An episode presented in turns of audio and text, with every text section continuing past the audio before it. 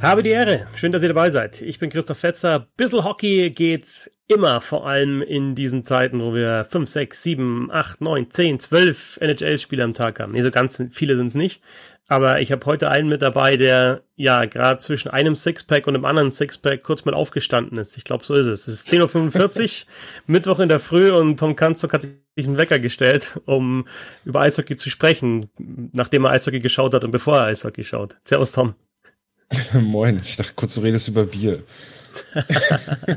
nee, letzte Nacht ein Sixpack Eishockey, ja. Sechs NHL-Spiele, nächste Nacht schon wieder und abends, oder? Ist doch schon. Es waren noch ah, sechs und sechs, ja. ja. Und du hast jede Sekunde, Zeit. du hast jede Sekunde gesehen. Nein, nein, nein, das nicht. Ich habe äh, jede, jedes Highlight-Pack gesehen und viele, viele Spiele, ja, aber manche Spiele auch ehrlich gesagt nur mit einem halben Auge so auf dem Second Screen, aber ich habe ich hab schon viel gesehen, ja. ja. Also das ist unsere. hast du jetzt gesehen? Ja, also ich habe die gesehen, die ich kommentiert habe, notgedrungen. und ansonsten, ja, also letzte Nacht habe ich tatsächlich noch keine Highlights gesehen, weil ich meine, jetzt ist es in der Früh und ich musste zwar ein bisschen mehr schlafen.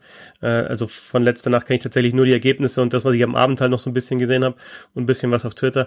Und halt sonst, ja, alle Highlights und halt ab und zu mal mit reingeschaut und beim Vorbereiten auch die anderen Spiele laufen lassen und Real Life äh, und ja, eigentlich läuft die ganze Zeit Eishockey. Wenns Internet funktioniert, weil das Internet funktioniert bei uns nicht richtig. Im August fällt das Internet aus. Ist normalerweise ganz okay, weil da kein Eishockey ist. Aber jetzt doch nicht. Jetzt kann doch das Internet nicht ausfallen. Ja. Schlimm. Also, das ist unsere wöchentliche NHL-Show. Ihr kennt die Dailies mittlerweile, die werden noch weiterhin kommen. Heute nicht, weil wir eben ja auf die komplette Liga schauen. Aber die Dailies machen wir weiterhin kurz mit Blick auf die letzte Nacht und die NHL-Show die wöchentliche ist ein bisschen länger, ein bisschen ausführlicher. Äh, Tom Kanzag ist mit dabei, das freut mich. Und äh, bevor es losgeht, nochmal der Hinweis auf die Möglichkeit, Bissl Hockey zu supporten über die Crowdfunding-Plattform Steady. Geht über bisselhockey.de direkt auf den Button Support klicken oder ihr geht auf steady.de slash Hockey und es freut mich echt brutal, dass das jetzt in den letzten Tagen auch viele gemacht haben und nicht nur auf den Button geklickt haben, sondern tatsächlich so Mitgliedschaften abgeschlossen haben. Entweder ein Stammgast zwei Euro, Dauerkarte drei Euro, sogar mit Oliver einen Edelfan fünf Euro im Monat.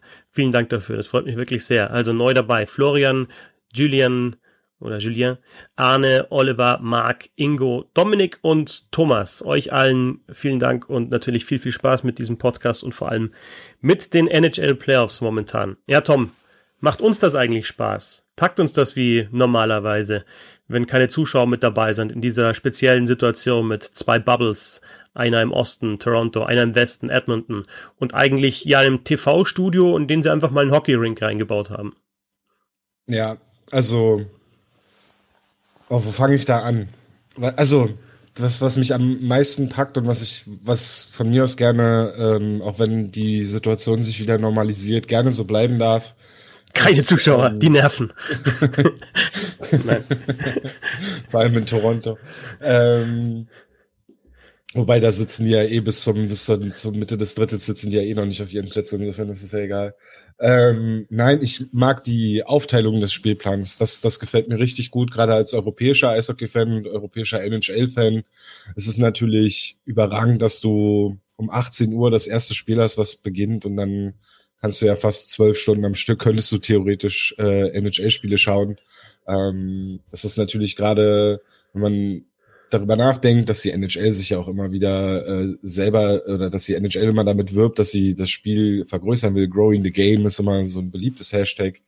Ähm, da hilft das natürlich schon, wenn in Europa Spiele um 18 Uhr beginnen und ähm, ein Großteil der Liga, ich glaube mittlerweile fast 50 Prozent der Liga sind ja europäische Spieler, äh, die, die natürlich dann hier auch vermarktet werden müssen. Und wenn du sie hier aber nicht zu sehen bekommst, Leon Dreiseite spielt, äh, also der beste deutsche NHL-Spieler spielt äh, in Edmonton, das ist äh, Pacific Standard Time, die spielen in der Regel Heimspiele um 4 Uhr.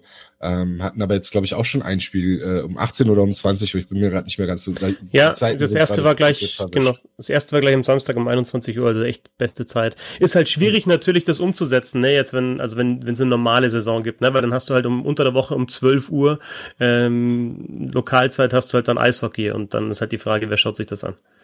Ja, natürlich, unter der Woche ist es schwierig, aber warum, am Wochenende kann man das, glaube ich, durchaus so, so machen. Und ich glaube auch nicht, dass man da mit irgendeinem anderen Sport in, in Nordamerika konkurriert, wenn man halt einfach, weiß ich nicht, ich hatte irgendwo mal diese Idee gelesen, dass man den Samstag zum Hockey Saturday macht oder sowas und dann halt wirklich die NHL das nutzt, um da den ganzen Tag ihre Marke zu präsentieren. Und ich meine, die NFL ist halt mit, mit am Sonntag eh, also die NFL überlagert den kompletten Sonntag, aber warum nicht den Samstag so machen? Warum nicht samstags als deutsche Eishockey-NHL-Fan zu wissen, samstags kann ich Leon Dreiseitel um 21 Uhr sehen, das wäre wär doch optimal.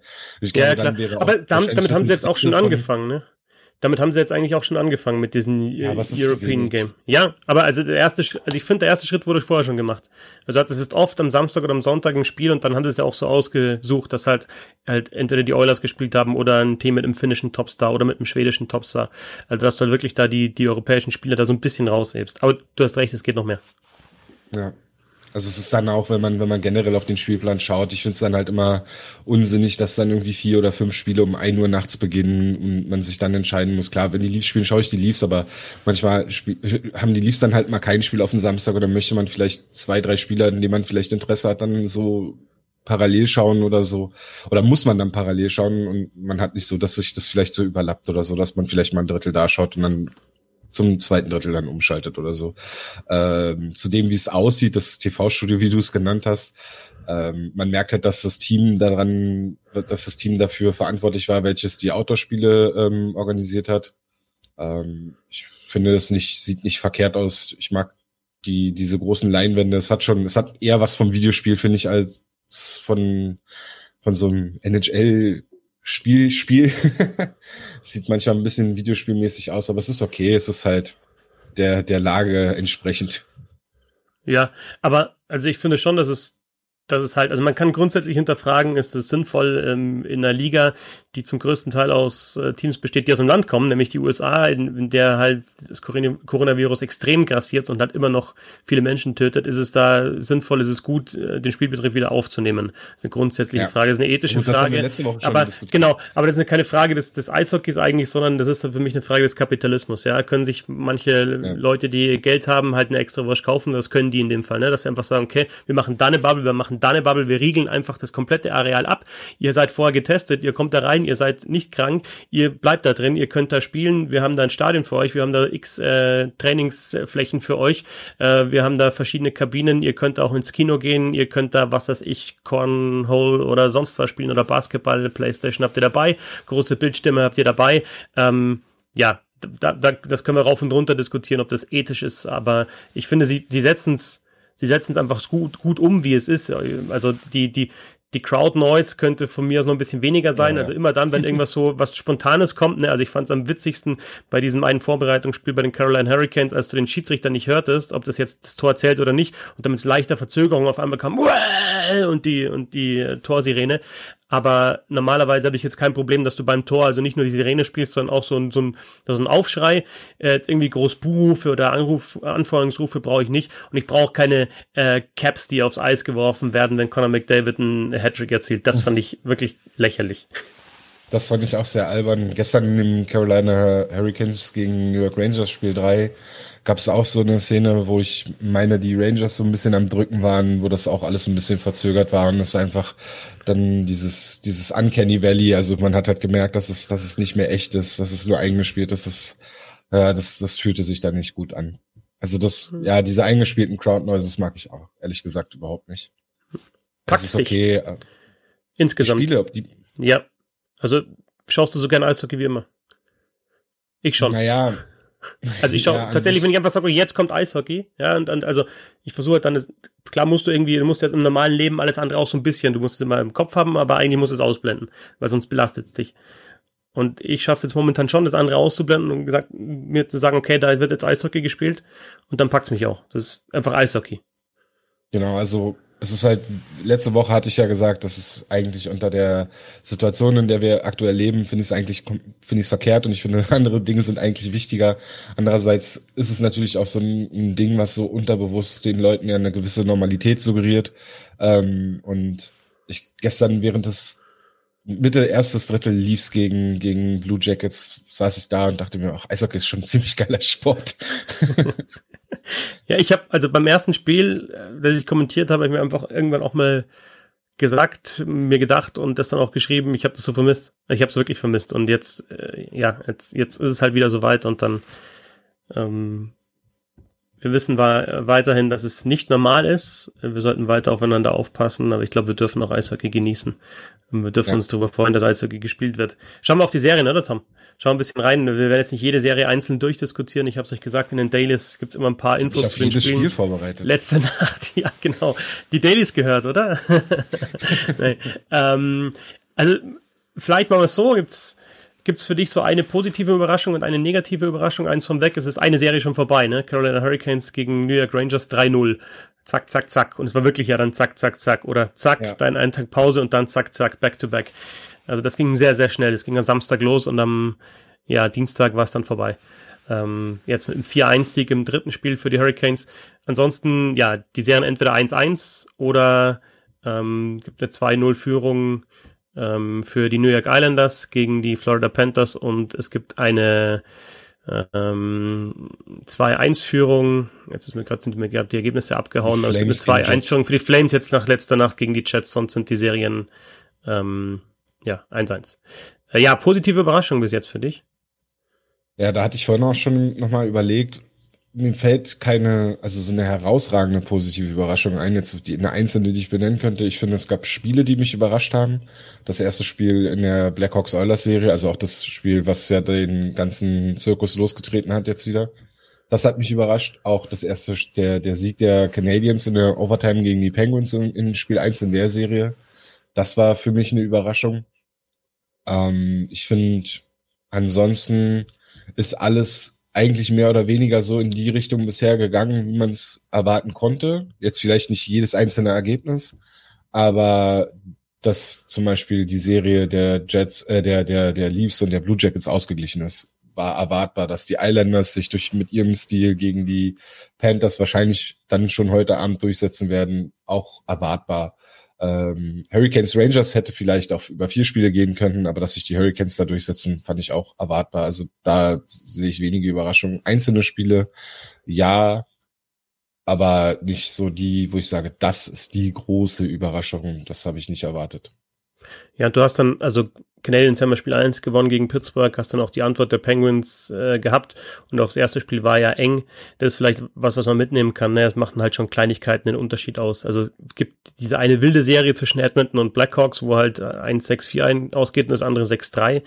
Aber sonst ist es halt schon oft so, dass es enge Ergebnisse sind und dass halt dann zum Beispiel mal in, wie in Spiel 1 zwischen Arizona und Nashville halt so ein doppelt abgefälschter Puck äh, den Sieg bringt für die, die Coyotes oder halt bei den Canadiens der Overtime-Treffer, nachdem die Penguins vor einem Penalty verschossen haben. Ähm, ja, oder bei den, bei den Leafs gegen die Blue Jackets in Spiel 1 halt einfach, ja, Korpisalo mit einer sehr, sehr starken Leistung. Chancen waren da für die Leafs, aber die machen halt kein Tor. Ähm, erst zum zweiten Mal übrigens in dieser Saison verlieren das dann, aber das ist halt ein knappes Ergebnis und du denkst dir, okay, das kann im nächsten Spiel wieder genau andersrum sein. Und bei der Serie Oilers gegen Blackhawks denkst du auch, das kann im nächsten Spiel wieder ganz anders sein, aber wieder mit 8, 9, 10 Toren wahrscheinlich. Ja. Also wahrscheinlich geht die Serie über 5 und es ist immer 6-3, 6-4 irgendwie so in dem. Kann am Ende so 30 zu 28 Tore für eine Mannschaft. ja.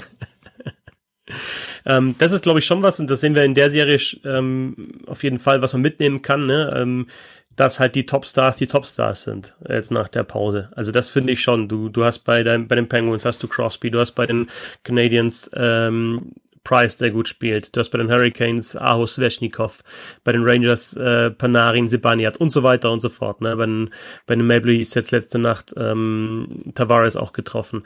Ähm, bei den Blackhawks natürlich äh, die Reihe mit Taves, Kane auch, aber Kubalik vor allem mit Taves, äh, Dreiseitel, McDavid natürlich äh, und so weiter und so fort. Also du hast die, die Spieler, die eigentlich sonst in den Playoffs vielleicht gar nicht so auffällig sind, weil sie neutralisiert werden. Ich habe so den Eindruck nach der Pause, die Spieler zeigen jetzt noch mal mehr, dass sie halt einfach besser sind. Ja, weil sie wahrscheinlich auch einfach fit sind noch. Also ja. normalerweise gehst du ja mit 82 Spielen in, in den Knochen in, in die erste Playoff-Runde und dann gibt's halt also gerade in den ersten Spielen dann halt wird dann jeder, wirklich jeder Check und, und vielleicht auch noch einer mehr äh, zu Ende gefahren und äh, dann tut's am Ende noch mehr weh, aber jetzt sind die, sind die fit, die haben vier, viereinhalb Monate Pause gehabt Ähm, Conor McDavid sieht so fit aus wie, wie, wie die ganze Saison eigentlich nicht. Und das ist eigentlich das Erschreckende, wie, wie einfach das eigentlich bei ihm alles aussieht. Ähm, Gerade in, in Spiel zwei sollte man sich auf jeden Fall nochmal die Highlights anschauen, wer das noch nicht gemacht hat. Ähm, das sieht teilweise aus, als wenn da ein Profi gegen, gegen eine Hobbytruppe spielt. Als wenn, Dieses als wenn eine Tor, spielen würde. Ja, dieses zwei, das zwei, also es sieht normalerweise auch oft schon so aus, aber jetzt nochmal. ja, also, das, also normalerweise sieht es so aus, als würde er gegen eine Hobbytruppe spielen und jetzt sieht es so aus, als würde er gegen uns spielen. Also, gegen, ähm, also normalerweise gegen eine gute Hobbytruppe und jetzt sieht es so aus, als würde er gegen uns spielen. Ähm, dieses eine Tor, das, das zweite war es, glaube ich, gegen die Blackhawks in Spiel 1. Also so zweimal halt einfach im eigenen, da ist die Kamera, äh, die Kamera auch auf ihn. Zweimal dreht er so einen Kreisel im eigenen Drittel und dann merkt er, okay, ich krieg die Scheibe. Volles Tempo, klopft die aus der Luft raus, legt sich so, nochmal zweimal die hüpft so, er legt sie sich in vollem Tempo vor und macht sie dann mit der Rückhand rein. Also brutal. Also die ja. McDavid, die McDavid Cam lohnt eigentlich in jedem Spiel. Ja. Ja, genau. Also das ist für mich so ein, eine Geschichte, die, die auffällig gewesen ist. Die andere, ähm, wahrscheinlich Teams mit einer defensiv guten Struktur haben schon einen Vorteil, ist ja normalerweise immer so in den Playoffs vielleicht noch ein bisschen mehr, weil ich glaube, dass du dich schneller an so eine defensive Struktur wieder gewöhnen kannst und die spielen kannst, als halt eben Kreativität wieder reinzubringen in dein Spiel. Zusammenspiel, Abläufe, hat viel mit Timing zu tun. Äh, ja, Defensive hat eher mit Struktur zu tun, auch mit Einsatz. Und ich glaube, da findest du leichter wieder hin als eben zu einem guten Offensivspiel. Ist mein Eindruck bis jetzt aus den Serien. Teilst du den? Hm, ja, könntest du das vielleicht an einem Beispiel belegen? Also jetzt. Also ich hätte was im Kopf, die, aber ich will nicht immer also, also du ja. weißt, dass die, die, die Blue Jackets sind jetzt individuell schlechter besetzt als die Maple Leafs. Aber in Spiel 1 hast du ja gesehen, die lassen wenig Chancen zu und haben halt einen guten Torwart und, und können so ein Spiel 1-0, 2-0 äh, gewinnen. Die Islanders haben einfach eine defensiv gute Struktur, das weiß man, und die spielen das genau wie vor der Pause. Okay, die haben jetzt mit den Panthers auch nicht den besten Gegner, aber gewinnen die ersten beiden Spiele. Die Carolina Hurricanes haben eine ganz klare Spielphilosophie. Äh, Vorcheck, das ist auch noch so ein Punkt, den ich ansprechen möchte. Ähm, wenn du einen harten Vorcheck spielst und konsequent, dann setzt du den Gegner unter Druck und der ist vielleicht noch nicht ganz wieder auf dem spielerischen Niveau wie vorher äh, und es dauert länger, Entscheidungen zu treffen und dann triffst du eine äh, falsche Entscheidung, gewinnst die Scheibe, krieg, spielst du eine gute Chance. Also das gehört, finde ich, auch noch dazu, zu einem Spielstil, der erfolgreich ist momentan. Hurricanes äh, sind schon weiter, ne, mit, mit diesem ja, mit diesem einfachen Eishockey, das sie spielen, Dump-In und dann Vorcheck hinterher Scheibe gewinnen und, und gute Chancen erspielen. Ja, und wenn du halt so spielst wie die Oilers zum Beispiel, ja, mal ist die Offensive da, mal nicht, dann, dann gewinnst du ein Spiel oder verlierst eins. Wie die Maple Leafs haben eine gute Offensive, mal ist sie da, mal ist sie vielleicht ein bisschen da und du nutzt die Chancen nicht, gewinnst du eins, verlierst du eins. Wie gesagt, nur der Eindruck aus diesen ersten Qualifiern. Ja, okay, dann ja, verstehe ich das. Also ich glaube, also da kann ich jetzt dann, ja, ich stimme dir zu und kann da eigentlich auch nicht viel, viel jetzt dann noch hinzufügen. Ähm, es war mir nicht ganz klar, wie, wie du die Frage meintest, deswegen hatte ich nochmal nachgehakt. Ähm, mhm. Aber es stimmt schon, bei den, bei Oilers Blackhawks zum Beispiel im ersten Spiel war es ganz klar zu sehen, wie die, wie die Blackhawks auch wussten, dass sie, wenn sie verhindern können, dass McDavid und gerade Dreiseite, die beiden machen das ja sehr häufig, dass sie sich die Scheibe an der eigenen blauen Linie abholen und dann mit Tempo durch die neutrale Zone kommen und meistens dann ja schon hinter den Verteidigern sind und so die Chancen sich erspielen. Also wir haben ja eben das Tor aus Spiel 2 von McDavid genannt. Das ist ja im Endeffekt genau so eine Situation gewesen mit Tempo durch die neutrale Zone. Und dann gibt's wenig Verteidiger, die da dann noch mitkommen äh, beim Umdrehen und das dann noch verteidigen können. Ähm, und die Blue Jackets haben halt auch diese klare Teamidentität, dass sie, dass sie sehr hart vorchecken, dass sie wirklich jeden Check fahren ähm, und, und äh, haben den Maple Leafs dann ihren Spielaufbau, die ja, viel auf Scheibenbesitz setzen und versuchen durch die Mitte zu kommen mit Scheibenbesitz mit zwei, drei Pässen. Äh, haben sie ihn komplett weggenommen. Körperliche Härte war dabei. So jetzt in Spiel zwei weniger, weil die Leafs, glaube ich, einfach auch geradliniger gespielt haben. Ähm, bei den Oilers sah es ähnlich aus. Äh, ich glaube, das sind dann so die Unterschiede. Ich glaube, so die Teamidentität, Teams, die eine klarere Identität haben und Teams, die vielleicht vor der Pause schon sauberer gespielt haben, siehe Hurricanes, ähm, haben dann jetzt vielleicht auch den Vorteil, weil es dann auch leichter ist, da wieder hinzufinden. Ja. Diese Round Robin. Das hatten wir halt auch schon angesprochen. Ja, das genau. Halt nee, das auf jeden Fall. Ja, ja. Diese Round Robin ähm, behandle ich ehrlich gesagt so ein bisschen stiefmütterlich. Jetzt haben wir über die, ja. die Qualifier gesprochen, aber also ich glaube, ich behandle sie stiefmütterlich, weil sie sich selber auch stiefmütterlich behandelt. Ja, also es ist einfach da, das ist klar, die spielen jetzt eins, die Plätze eins bis vier aus. Äh, Flyers Sieg gegen Bruins, Lightning Sieg gegen Capitals im Osten, Avalanche Sieg gegen Blues und äh, Golden Knights Sieg gegen Stars im Westen. Und äh, ja, da wird halt dann eine Tabelle gemacht und dann, dann ist die Frage, wer spielt gegen wen in der, in der ersten Runde der Playoffs nach der Qualifikationsrunde. Aber also da geht's halt noch nicht um alles. Und so finde ich, ist das Eishockey auch. Und dann wird vielleicht mal einer, der angeschlagen ist, geschont. Und das ist gar nicht so groß Thema. Was ist jetzt mit Carlson und was ist mit Stamkos? Vielleicht kriege ich es nur nicht so mit. Aber ja, wenn Scheifly ausfällt oder Leine bei den Jets, ist es natürlich Drama. Wenn Carlson jetzt noch ein, zwei Spiele ausfällt und dann da ist für die erste Playoff-Runde, völlig egal. Ne? Dann, dann spielt, dann ist vielleicht sind die Capitals vielleicht Zweiter in dieser Round Robin oder Dritter. Und du weißt ja sowieso nicht, wer dazukommt, ne? Also du weißt jetzt, die Hurricanes sind Sechster, ja. Äh, die sind Sechster gewesen in der Eastern Conference, die sind weiter. Also kriegen die, ja, je nachdem. wer sonst noch weiterkommt von den vier, von den vier anderen. Genau. Also es ist eigentlich bis zum Samstag eigentlich to be decided, wer dann gegen wen spielt. Also kannst du auch nicht sagen, okay, als, als Bruins, oh, wir wollen jetzt unbedingt in der ersten Runde die Penguins, weil die liegen uns sehr, oder wollen, wir wollen da gleich die Penguins haben in der ersten Playoff-Runde, oder gleich die Maple Leafs, weil da gibt's eine Geschichte, ähm, die, die schlagen wir wieder, äh, weil du gar nicht weißt, gegen wen spielst du dann. Und insofern, ja, packen mich diese Round-Robin-Spiele noch nicht so, obwohl es die besten Mannschaften sind jeweils in der Conference. Ja, aber sie haben halt nicht so dieses ne, alles oder nichts Gefühl, was du, was du bei den, genau. bei den Play-in-Spielen hast.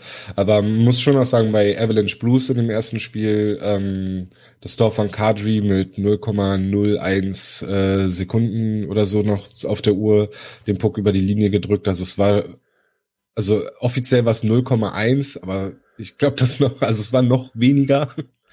ähm, da war minimal Zeit auf der Uhr. Und in dem anderen Spiel auch im Westen, äh, Stars gegen Golden Knights, die Golden Knights mit äh, drei Toren in fünf Minuten im, äh, im dritten Drittel war, war auch sehr stark. Ja. Habe ich, glaube ich, aber auch nur gesehen, weil ich noch wach war und nichts anderes lief zu dem Zeitpunkt. Drama. Ja. Ähm, wir wissen natürlich, dass diese vier Mannschaften im Osten und die vier Mannschaften im Westen schon schon in der in den Playoffs sind, aber wir wissen auch, wie gut die sind. Ähm, was ist denn mit den Carolina Hurricanes, dem einzigen Team, das jetzt die Qualifikationsrunde schon überstanden hat? Ich glaube schon, dass die auch anderen Mannschaften noch wehtun können. Ne? Und wir haben es gestern, Lars Mahndorf und ich im Daily auch besprochen, die waren letztes Jahr im Conference-Finale, haben dann zwar 0 zu 4 gegen die Boston Bruins verloren, aber die sind bis ins Finale gekommen. Und die sind jetzt nicht unbedingt schlechter geworden. Und die haben eine tief besetzte Defensive, sie haben eine Top-Reihe mit Aho, ähm, Sveshnikov und Teravainen, sie, sie haben auch, ja, Scoring-Tiefe in der Offensive und Mrazek ist super aufgelegt. Also die haben, finde ich, schon einen guten Eindruck gemacht. Und ich glaube, die können noch ein, zwei weitere Runden gewinnen. Und sie haben eben diesen Spielstil, diesen Durchziehen mit dem Forecheck, mit dem Dump-In, ähm, ganz klar strukturiert. Ja, also ich glaube, das ist schon so ein, so ein erstes Dark Horse, das gar nicht so dark ist als Conference-Finalist der vergangenen Saison. Ich glaube auch nicht, dass es so ein wirkliches Dark Horse ist. Also ich meine, die waren auch, ähm, wenn man wenn man anguckt, Expected Goals, sechs bestes Team der der der äh, Regular Season, bis sie abgebrochen wurde, hatten gute gutes Scoring Chance Verhältnis, ähm, haben okayes Goaltending. Ich glaube, das ist wahrscheinlich die größte Schwachstelle, ähm, wenn man da eine ausmachen will bei den bei den Carolina Hurricanes. Wobei ähm, jetzt Spiel drei stand äh, James Reimer im Tor, hat überragend gehalten. Ähm, da auch gerne mal die Highlights schauen. War eine eine so eine Safe-Reihe dabei, die war die war richtig richtig stark.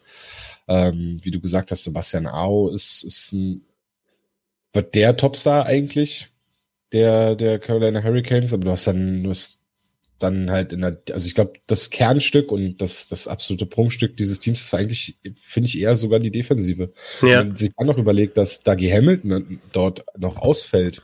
Ich weiß gar nicht, ob der überhaupt noch, noch dazu stößt zu dem Team, ob das, ob das überhaupt ähm, äh, zur Option steht. Aber wenn man sich äh, zum Beispiel Jacob Slavin, einer der besten Verteidiger der NHL, der vielleicht sogar dieses Jahr für die Norris hätte nominiert werden können, ähm, stehe ich auf dem Schlauch bei den anderen Namen, sorry ja, du hast, also du hast in der Defensive, also du hast, du hast Slavin, du hast Pesci, der jetzt auch noch verletzt ist, ähm, genau. du hast Brady Shea, den sie geholt haben in der Defensive und es geht halt, äh, du hast Edmondson noch, den sie, den sie verpflichtet haben, sind alles keine super Superstars. Also Hamilton ist ein Superstar und die anderen. Aber es ist trotzdem so, dass du halt, also ähm, du schaust dir die Defensive an und kennst jeden Namen, finde ich. Und hast den schon mal gehört. Und sonst, wer ist drittes Verteidigerpaar bei den Rangers momentan? Wer ist drittes Verteidigerpaar bei den Canucks? Da muss man echt überlegen, auch wenn man, wenn man viel schaut. Und da ist halt einfach, ist auch so, ähm, dass, dass bei den, bei den Canes die Defensive auch gut bezahlt ist. Also da haben sie, gibt's vier, fünf Spieler, die über zwei Millionen verdienen, ähm, drei über fünf Millionen. Also die haben da schon auch viel Geld in diese Defensive gesteckt und deswegen, ja, ist sie so gut aufgestellt, wie sie aufgestellt ist. Ja, ähm, ja, und wie Dimitri Filipovic geschrieben hat auf Twitter, uh, congratulations to James Reimer for winning a playoff series in Toronto. Zwar nicht mit den Maple Leafs, aber halt jetzt mit den Carolina Hurricanes. Und ähm, zusätzlich noch interessant finde ich, dass es eben keine Handshake-Line gegeben hat, sondern halt Fistbumps am Schluss, ähm, ja, in Corona-Zeiten. Also äh, irgendwie schon Handshake-Line, aber nicht so, wie man es kennt. Wobei das dann auch wieder, ja, was willst du sagen? Quatsch ist, ja, es ist ja eigentlich ja, Quatsch, genau. weil die sind ja in der Bubble, sie werden täglich getestet, also. Ja, aber das Zeichen, Tom, das Zeichen, ja. das gesendet wird. Auch wir passen aufeinander auf, obwohl wir das Geld haben, dass wir uns jeden Tag testen lassen können und unsere 80-Inch Flatscreens mit in die Bubble nehmen können. Wir müssen dann jetzt nochmal aufgreifen, dass mein, mein Wunschszenario, dass die Rangers den Stanley Cup gewinnen und gleichzeitig First Overall picken, dadurch äh, nicht in Kraft tritt. Also sie können immer noch First Overall picken, aber sie werden nicht den Stanley Cup gewinnen. Nicht in diesem Jahr. Hast du, hast du sonst noch was sportlich, was du loswerden willst, was dir aufgefallen ist, was dir wichtig ist? Ich kenne ja den Ablauf und ich weiß, worauf wir noch kommen und äh, da hebe ich mir das für auf. Okay. Denn wir kommen wie, wie jede Woche zur Frage der Woche. Und die lautet in dieser Woche, eigentlich habe ich so formuliert, was nervt uns an dem Spiel, das wir so lieben? Man kann es, glaube ich, noch mal stärker formulieren. Was hassen wir an dem Spiel, das wir so lieben? Und das sind natürlich zwei Themen, die da auffällig sind. Die NHL und ihr Rassismusproblem. Und das zweite Thema sind Headshots und sonstige dumme Fouls, vielleicht auch so ein bisschen Hockey-Culture, was die Spielfe äh, Spielweise anbelangt. Fangen wir mit, mit, dem, mit dem Thema Rassismus an, Tom. Ähm, ich, ich verweise gerne auch nochmal auf, auf Bernds Thread auf Twitter, äh, Bernd Schwickerath, der sich auch geschichtlich mit der NHL sehr, sehr viel beschafft, äh, befest, äh, beschäftigt hat und ausführlich in 48 Tweets, wenn mich nicht alles ähm, täuscht, über ja die NHL und ihr Rassismusproblem geschrieben hat. Jetzt haben wir, Tom, momentan, ja, so eine kleine Entwicklung haben wir, ne? Also, wenn Matt Dumba, der eine Rede gehalten hat vor dem Spiel der Oilers gegen die ähm, Blackhawks, der eben darauf hingewiesen hat, dass nicht alles in Ordnung ist im Eishockey, der seine Faust ähm, dann beim Spiel seiner Minnesota Wild gereckt hat, der sich bei der Nationalhymne im Spiel Oilers gegen Blackhawks hingekniet hat. Wir haben beim Spiel Knights gegen Stars ähm, äh, Ryan Reeves und Robin Lehner bei den ähm, Golden Knights und bei den Dallas Stars Tyler Seguin, schon ein Star in der Liga, und Dickinson, die sich hingekniet haben. Also wir haben so die ersten Reaktionen, aber es ist immer noch so ein bisschen, wie es so schön heißt in Nordamerika, iffy. Mal so, mal so. Aber ist ja aufgefallen, dass Matt Dumba Kanadier ist und bei der amerikanischen Hymne gekniet hat, Fetzi. Achso, das ist dann wieder ein Problem, oder? Was will der Kanadier? Warum, warum kniet er sich bei der amerikanischen äh, das, äh, äh Flagge leider, ja, leider, also nicht für mich nicht, ähm, aber er hat bei der kanadischen Hymne hat er gestanden, Fetzi. Das ist dann, da muss man sich dann natürlich drüber aufregen.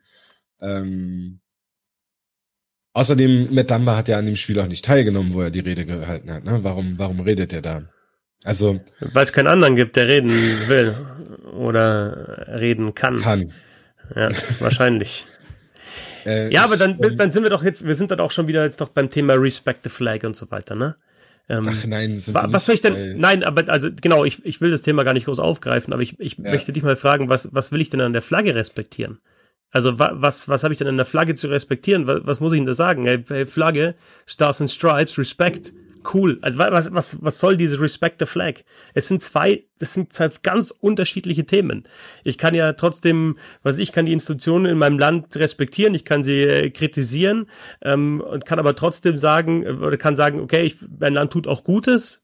Ähm, aber trotzdem muss ich doch auch merken, okay, es ist halt nicht alles in Ordnung in meinem Land. Und es gibt da einfach ein Rassismusproblem in dem Land, genauso wie es gibt in den USA ein Rassismusproblem, es gibt in Deutschland ein Rassismusproblem.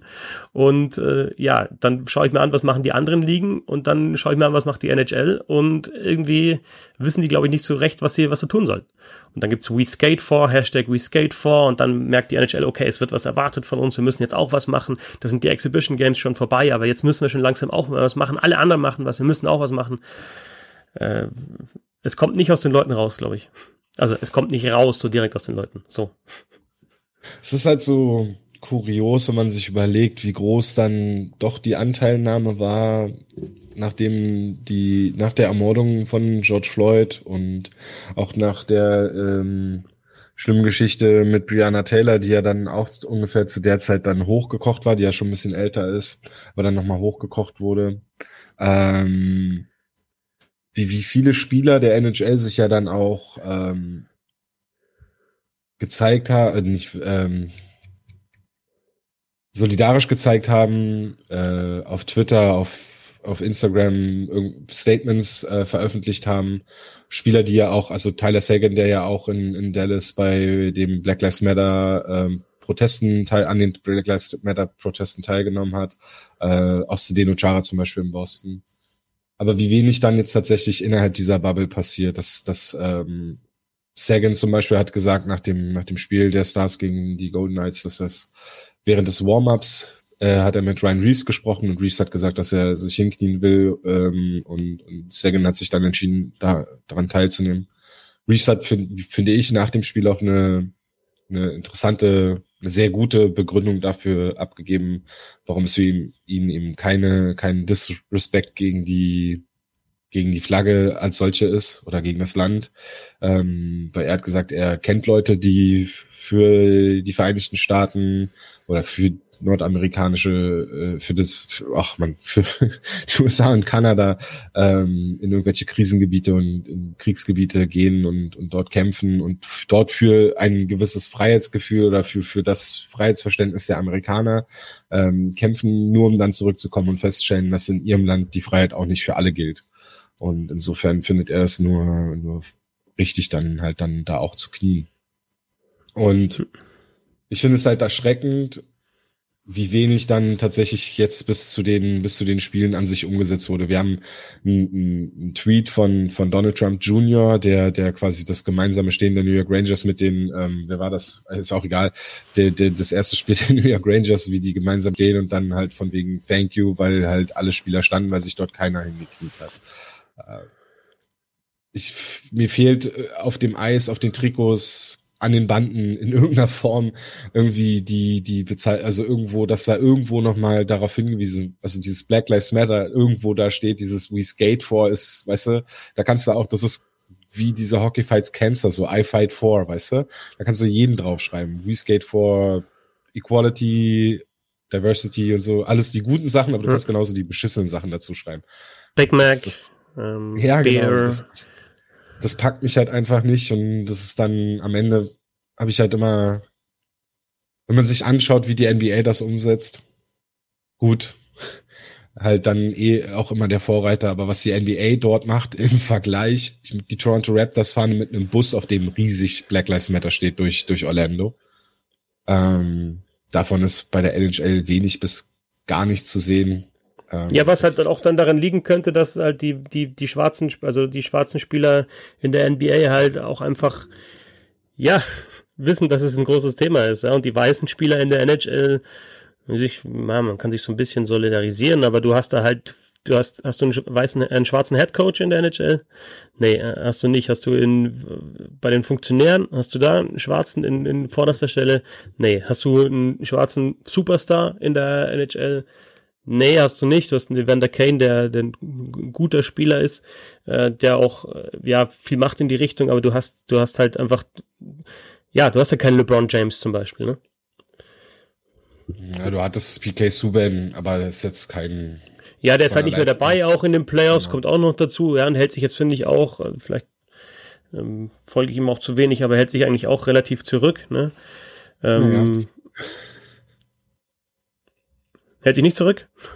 Naja, er macht halt sein Social Media Ding mit Lindsay Vonn und so. Also ja, aber in die Richtung halt, ne? Also es ist nicht so, dass der jetzt, also. wenn du sagst, das ist der bekannteste schwarze Spieler in der NHL, ist jetzt nicht so, dass der jetzt da der, der große Vorreiter in der Black Lives Matter Bewegung ist, oder?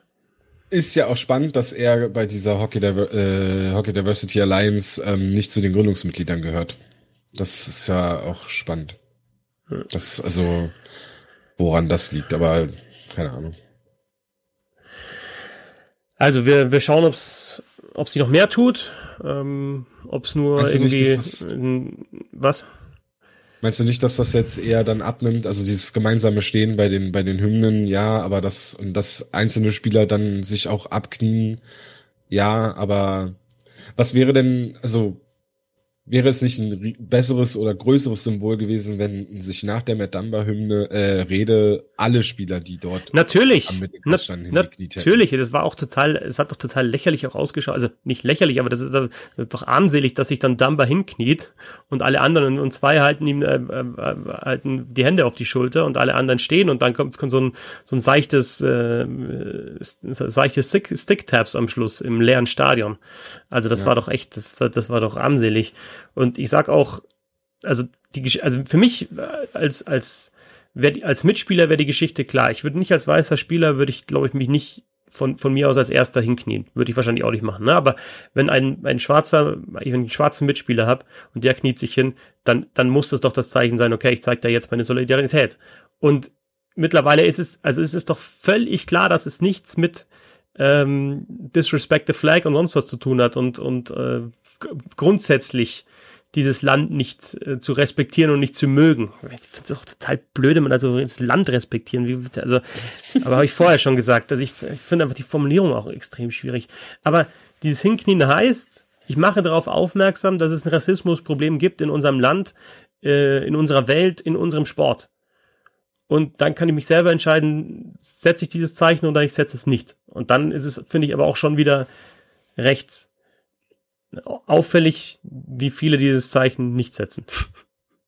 Ja. Oder sich ein John Tortorella halt dann nochmal, also wenn ich mir sonst die Hand aufs Herz halten würde bei der Nationalhymne, was ich nicht mache, aber wenn ich sonst machen würde, dann würde ich jetzt aktuell wirklich sehr drüber nachdenken, ob ich es weiterhin mache. John Tortorella macht's ja, jetzt erst recht, oder was ist das denn? Also ist dann, mhm. und, und, so ein Stehenbleiben dann bei der Hymne ist ja dann irgendwie auch so, dann jetzt mittlerweile fast schon jetzt erst recht.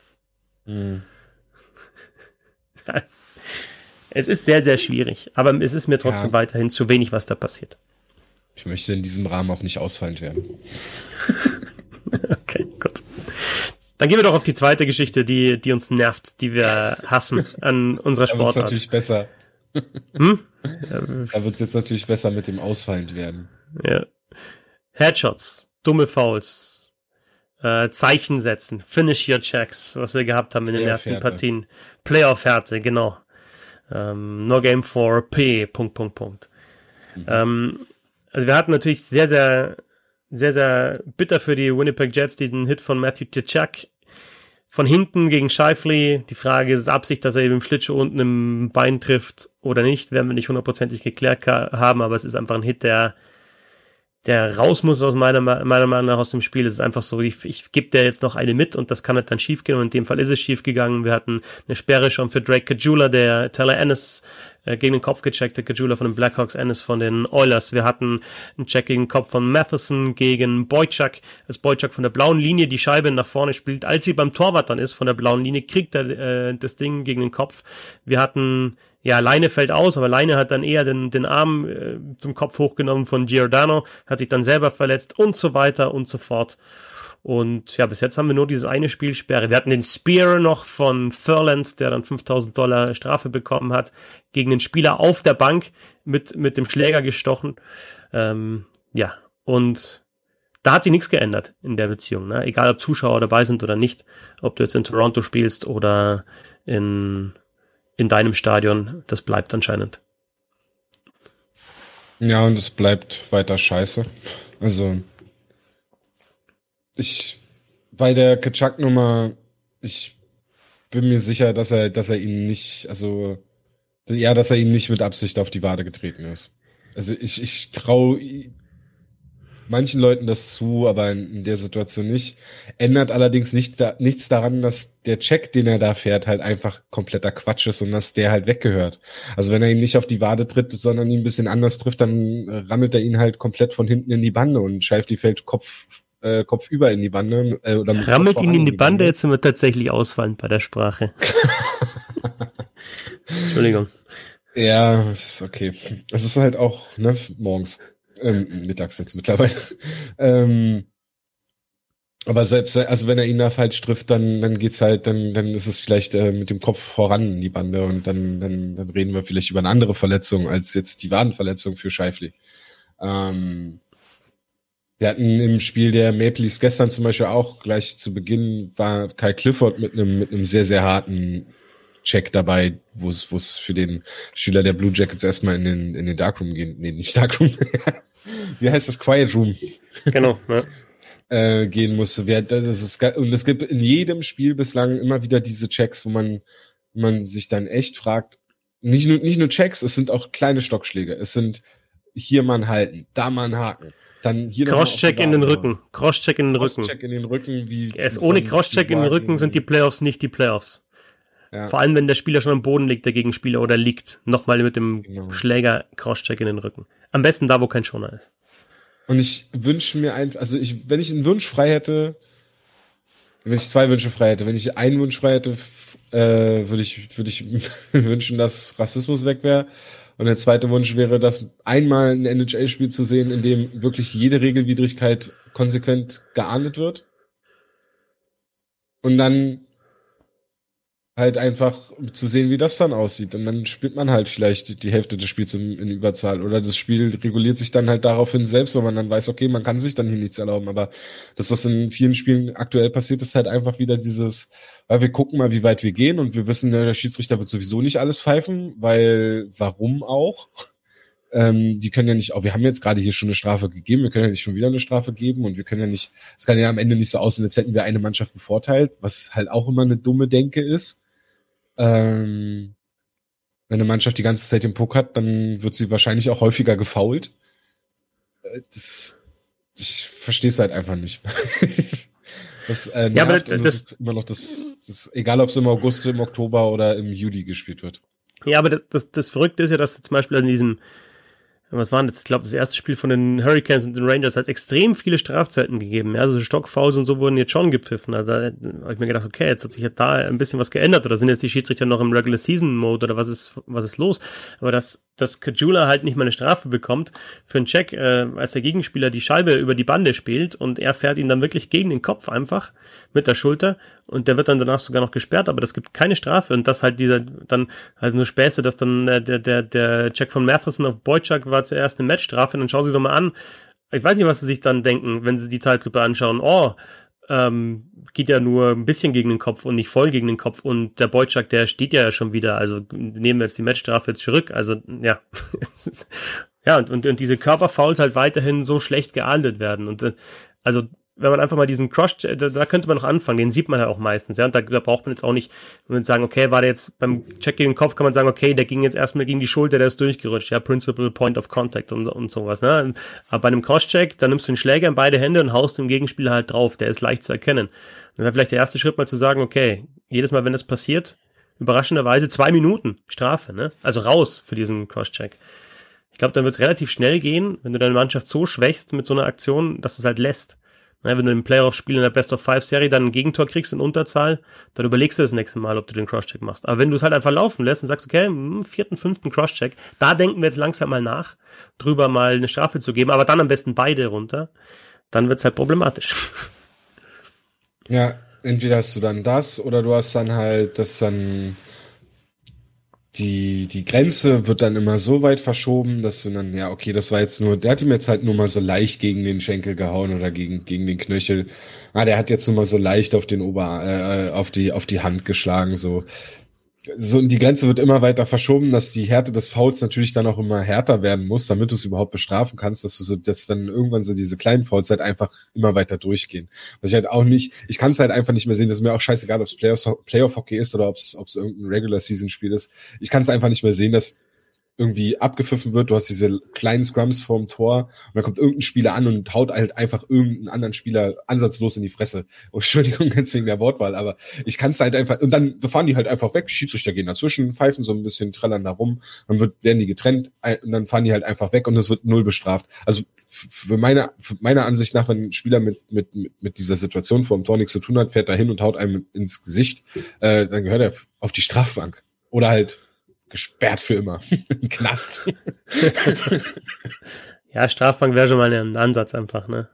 Aber einfach so dieses, so und wenn, wenn also versetz dich doch mal in den Kopf, es tut mir jetzt leid, wenn es, versetz dich doch mal in die Lage, du bist Brad Marchand und du weißt, okay, ich kann jetzt da hinfahren und kann dem einfach ins Gesicht schlagen, kann wegfahren und mir passiert nichts. Was hindert dich denn daran, das beim nächsten Mal wieder zu machen? Und dann nochmal zu machen? Und dann beim nächsten Mal schlägst du vielleicht zweimal zu oder dreimal und dann, ach, was, was soll denn passieren? Und dann gibt's halt hier nochmal einen Crosscheck und dann kannst du jemanden nochmal durchs Gesicht lecken. Passiert doch nichts. Und die Grenze verschiebt sich. Und dann kann halt Sedeno Chara halt auch dann, weil wir jetzt gerade bei den Bruins sind, dann halt nochmal einen Crosscheck zusätzlich machen, weil wenn du das eine nicht bestrafst, warum sollst du das andere dann plötzlich bestrafen? Das, also diese, ich glaube, das, was ich sagen will, ist diese Inkonsequenz, die da, Inkonsequenz, die da teilweise dabei ist. Unabhängig jetzt, also Bruins-Fans, ne, nicht beleidigt fühlen. Das ist jetzt so das Erste, was mir eingefallen ist. Ich bin halt Leafs-Fan. Tut mir leid. Ähm, Schläfst auch in Leafs Bettwäsche, beziehungsweise in Avatar, darf ich das verraten? Schläft in Leafs Bett. Das ist Johnny T, John, äh, Johnny T, äh, John Tavares als, heißt du ob genau. Johnny T? Ja, ist schon Johnny T. Äh, John Tavares als äh, Avatar in Leafs Bettwäsche als Kind. Ja. Ja, aber wir finden dann, glaube ich, auf beide Fragen der Woche leider keine Antwort. Aber wir haben uns drüber ausgelassen, dass wir Rassismus scheiße finden und Headschutz auch scheiße die Frage, finden. Die Frage war ja, was nervt uns an dem Stuhl, dass wir Ja, genau. Die Frage, ja. Haben wir die Frage haben wir, glaube ich, ausführlich beantwortet. Ich glaube, es sind zwei Themen, die halt auch ein, jeweils ihren eigenen Podcast verdient hätten. Logisch, oder wöchentlich einen. Ja. ähm, hast du noch was auf deinem Notizzettel für diese Show? Mm, ich frage mich, wann ich von der NHL den Schlaf wieder bekomme, der mir jetzt fehlt. Ähm, Im Oktober vielleicht. Möglich, ja. Möglicherweise. Aber du weißt, dass das nicht so funktioniert, ne? Dass, also, dass du Schlaf nur bis zum gewissen Grad nachholen kannst. Also man sollte nein, schon nein. regelmäßig seine eigentlich sieben Stunden Schlaf. Kürzlich war mal ein Schlafexperte bei 31 Thoughts, hast du das schon gehört? Ja, das war sehr Sleep gut. Doctor, Sleep Doctor, ja. Und dann ist mir aufgefallen, okay, momentan schlafe ich auch nicht genug und das hat eigentlich nicht nur mit den NHL Playoffs zu tun, sondern also man, man sollte, man sollte sich trotz NHL Playoffs genug Schlaf gönnen, um alles, was da in seinem Hirn so los ist, zu sortieren. Ich versuche das meinem Arbeitgeber zu erklären, vielleicht kann man das regeln. Ja, aber äh, okay, also nicht während der Arbeit, bitte, Tom. Nee, nicht so generell. Also, dass sie mir halt einfach mehr Schlaf ermöglichen. Ja. Durch andere Arbeitszeiten. 20 Stunden Woche. 15 Stunden Woche. Ja. Wenn wir uns das nächste Mal wieder hören, hier im NHL-Podcast, dem wöchentlichen, dann steht schon fest, wer den Nummer 1-Pick bekommt. Denn jetzt ist ja noch das Placeholder-Team. Und die New York Rangers sind die erste Mannschaft mit einer 12,5-prozentigen Chance auf diesen auf diesen Nummer 1 Pick am Montag äh, herrscht dann Klarheit, wer ihn tatsächlich bekommt. Und dann wissen wir auch schon, wer in der ersten Playoff-Runde spielt und wer gegen wen spielt und dann werden wir darüber sprechen und wir haben natürlich auch wieder die Frage der Woche für euch. Bis dahin gibt's die Dailies, weil sie heißen ja Almost Dailies, also es wird Tage geben, an denen keine Dailies erscheinen, aber wenn es hinhaut, dann kommt das. Und ja, Tom, dann schauen wir mal, wie sich die Playoffs weiterentwickeln. Ich danke dir und ähm, wünsche dir gute Nacht jetzt um 11.33 Uhr. Ich gehe jetzt nochmal schlafen. Herzlich vielen Dank, dass ich wieder dabei sein durfte. Ihr findet Tom auf Twitter unter beatsbulette und natürlich auch über die Eisbären-Nerds www.hauptstadteishockey.com zu den Eisbären Berlin. Ich bin Fetzi6, sagt danke fürs Zuhören, viel Spaß mit den NHL Playoffs, viel Spaß mit bisschen Hockey. Servus.